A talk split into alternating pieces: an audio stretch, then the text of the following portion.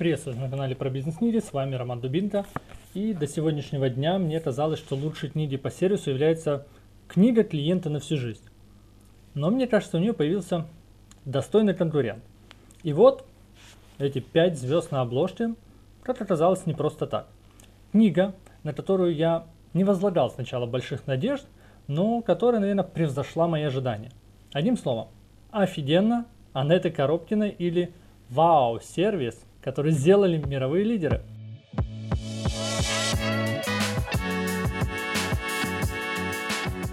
Я прочел много книг по сервису, они как-то не ложились на душу, поэтому книгу клиенты на всю жизнь я считал этой Библией сервиса. Там вроде как теории нет, но она, знаете, на примерах все интуитивно понятно. Что такое хорошо, что такое плохо – а вот ничего, чтобы было, так знаете, структурировано, разложено на атомы и молекулы, до этого не попадалось. И в самом начале книги вы увидите схему, на которой изображена та самая молекула сервиса ее клетки. Люблю, когда вот все логично разложено по уровням. Смотришь и понятно, в каких направлениях работать. Стратегическом, операционном, культурном. Можете сказать, что ну очевидно же. Да, когда перед глазами все упорядочено, но порой некоторые вещи выпадают или кажутся ну, не столь важными. Так что же интересного есть в книге? Ну, во-первых, вы должны знать, что есть 6 уровней сервиса. Плохой, базовый, ожидаемый, желательный, превосходящий ожидания и невероятный. Из названия в принципе понятно, что дальше вам предлагается оценить уровень вашего сервиса при помощи коэффициента удержания. Но вот тут я бы, знаете, подискутировал. Настолько зависимость вот эта прямая, и, наверное, без NPS и CSI тут никак нельзя. Но если говорить про коэффициент удержания, вы можете посчитать его вот прямо сейчас. Отнимите количество новых клиентов от количества клиентов на сегодняшний день и разделите это на количество клиентов, которые были у вас год назад. Как я понял, если показатель у вас в течение времени растет, значит, видимо, и сервис растет. Ну а теперь, собственно, фундамент сервиса. Это, конечно, миссия, видение и ценности. И в этой книге эти компоненты расписаны лучше всего – вот серьезно, в интернете куча статей, видео, на MBA нам про это рассказывали. Но вот в этой книге все кратко и понятно, да еще и с примерами. А вот свод-анализ хоть и описан, но поверхностно. Не стану углубляться, просто скажу, что я бы не принял от маркетолога такой вариант без опроса самих клиентов, чисто основанный на собственном мнении. По-любому, у вас много слепых пятен, и только сами клиенты и конкуренты могут дать вам м, объективную оценку. В книге целая глава посвящена месту лидерства в сервисной стратегии. Ну, неужели это непонятно кому-то, что если руководитель не транслирует компанию заботу о клиенте, то вряд ли компания будет клиентоориентированной. У меня в жизни было достаточно тому примеров, когда в компании тебе нагрубят или хуже того пошлют, выходишь на директора или собственника, а там то же самое. Рыба гниет с головы. Еще один раздел, на котором хочу заострить внимание, это корпоративная социальная ответственность. Во-первых, я не встречал ни в одной другой книге такого раздела. Во-вторых, э, где-то месяц назад я посетил мероприятие, на котором белорусские компании делились своим опытом в реализации проектов по этому направлению. Обычно об этом как-то не принято говорить и, так сказать, хвастаться. Но оказывается, у нас в Беларуси много компаний, которые делают много добрых дел, и о которых никто не знает. Мы привыкли, что какой-нибудь Disney, там Coca-Cola реализуют социальные проекты, но мало знаем о местных брендах. Просто у нас все это только начинает формироваться, вот эта культура, и она является ну, достаточно важной составляющей сервиса. Ведь тогда компания заботится о людях внутри и о людях снаружи. Сотрудники это видят и начинают также транслировать эти ценности вовне. По сути, уже полкниги разобрали, но так и непонятно, так что же делать.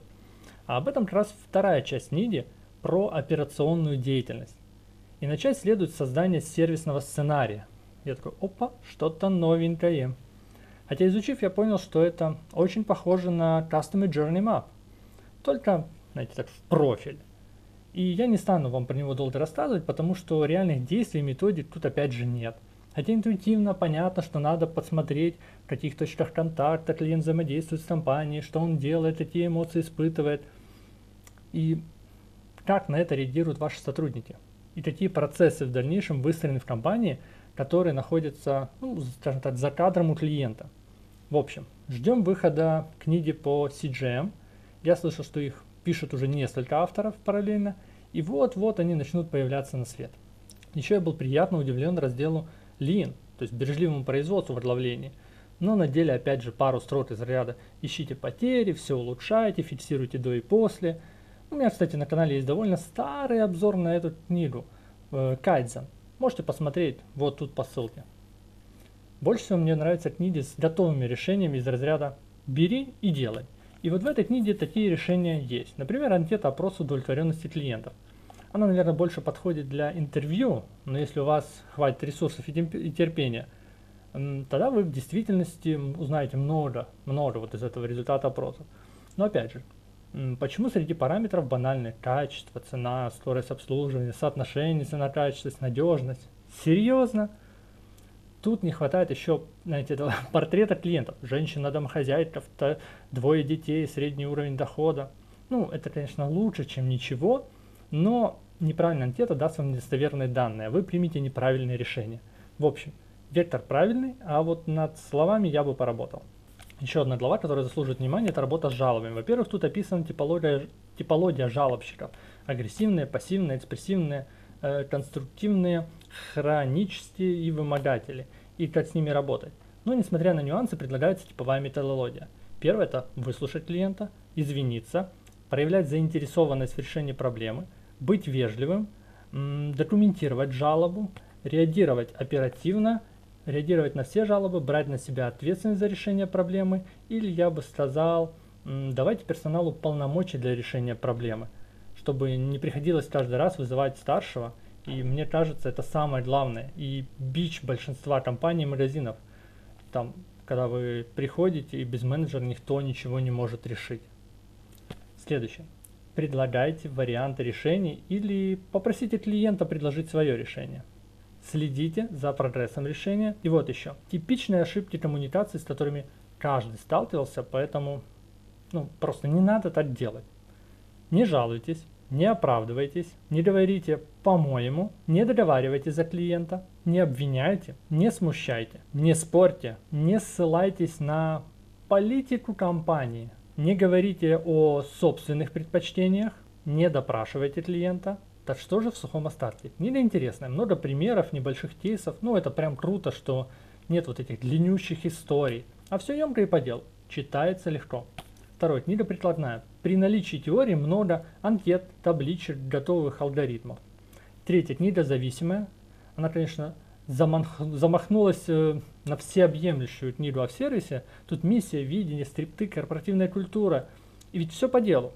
Сама структура исчерпывающая. Но мне кажется, многие вопросы не раскрыты, а лишь подсвечены. Дальше придется копать самим. Четвертая книга специализирована для маркетологов, продавцов, менеджеров, собственников, предпринимателей. Бухгалтеру, мне кажется, она не к чему. И как итог, очевидно, я рекомендую купить книгу Анеты Коробкиной «Офигенно». Для чего? Э, чтобы увидеть систему сервиса с высоты и нарисовать себе маршрут построения системы удовлетворения клиента. Путь непростой, но благородный. А в конце, говорят, вас ждет много денег. На этом у меня все. Подписывайтесь на канал, чтобы не пропустить новые выходы. Слушайте выпуски в виде подкастов, ссылки будут в описании. Читайте книги, учитесь непрерывно. Улучшайте мир вокруг через повышение своих знаний. До встречи через неделю.